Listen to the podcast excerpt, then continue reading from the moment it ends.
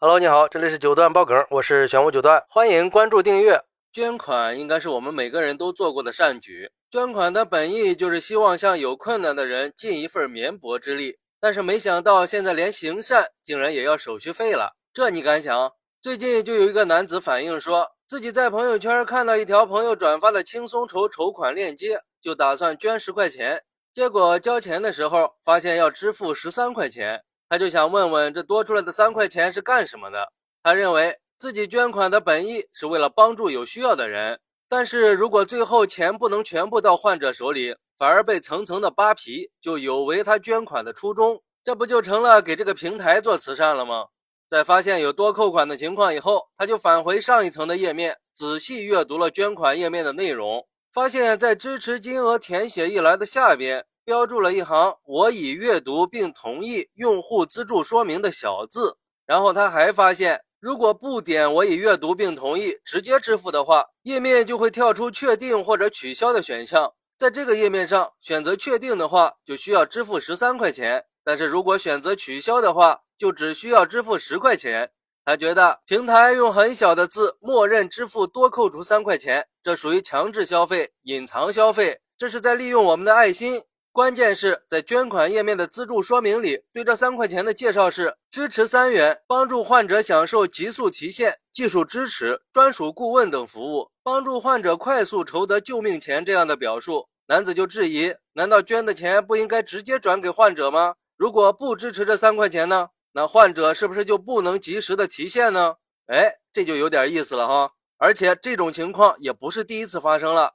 据了解，在某投诉平台上。光是今年针对轻松筹的投诉一共有四百二十八条，其中涉及到额外扣费的投诉有三百七十四条，金额大多都是三块钱。有网友就表示，捐款三十块钱，结果扣三十三，为什么轻松筹可以随便的改动捐款费用呢？轻松筹的这种把戏凉了人心呀！那自打成立以来一直对外宣称零服务费的轻松筹，为什么要收取额外的费用呢？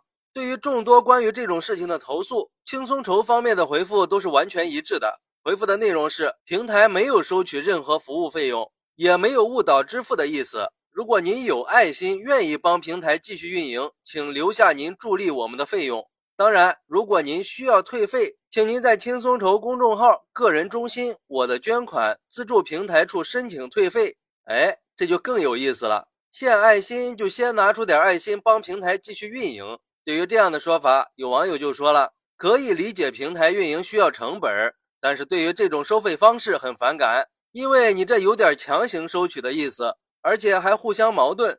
前一句刚说了没有收取任何服务费用，下一句就让我们拿出爱心帮助平台运营，完全是在掩耳盗铃。”还有网友说：“现在不管是什么筹，我都不捐了。上次捐了一百块钱，被人说是傻子。我们公司一个员工生病了。”他家里就在这些筹平台上筹钱，公司员工都捐了，最后发现他家在城里有房有车，一家人都挣钱，自己还有医保，比谁的条件都好，居然还在这些平台上各种卖惨，从此就没有在任何平台捐过款。现在每次看到什么筹，我就想到我是个傻子。也有网友说，难道人家平台开发和维护不用钱吗？工作人员不用钱吗？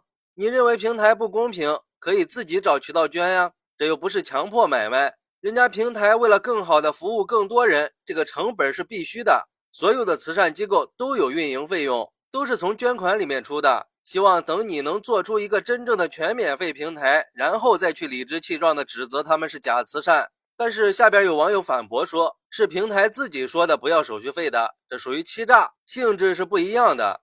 而且天知道最后到人家手里能剩多少钱。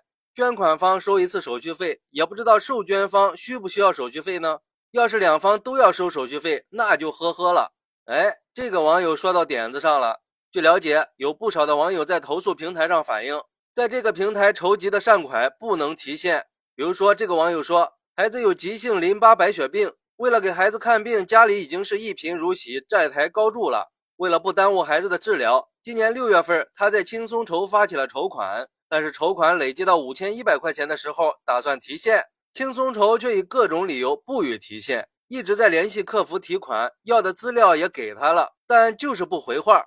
我个人认为，只要是跟公益有关的项目，还是应该尽量保持公益的纯粹性，不能把公益当做一种牟利的工具，打着公益的幌子去谋取利益，亵渎了公益的初衷，这样才更有说服力和号召力。好，那你觉得这样的费用该收吗？快来评论区分享一下吧，我在评论区等你，拜拜。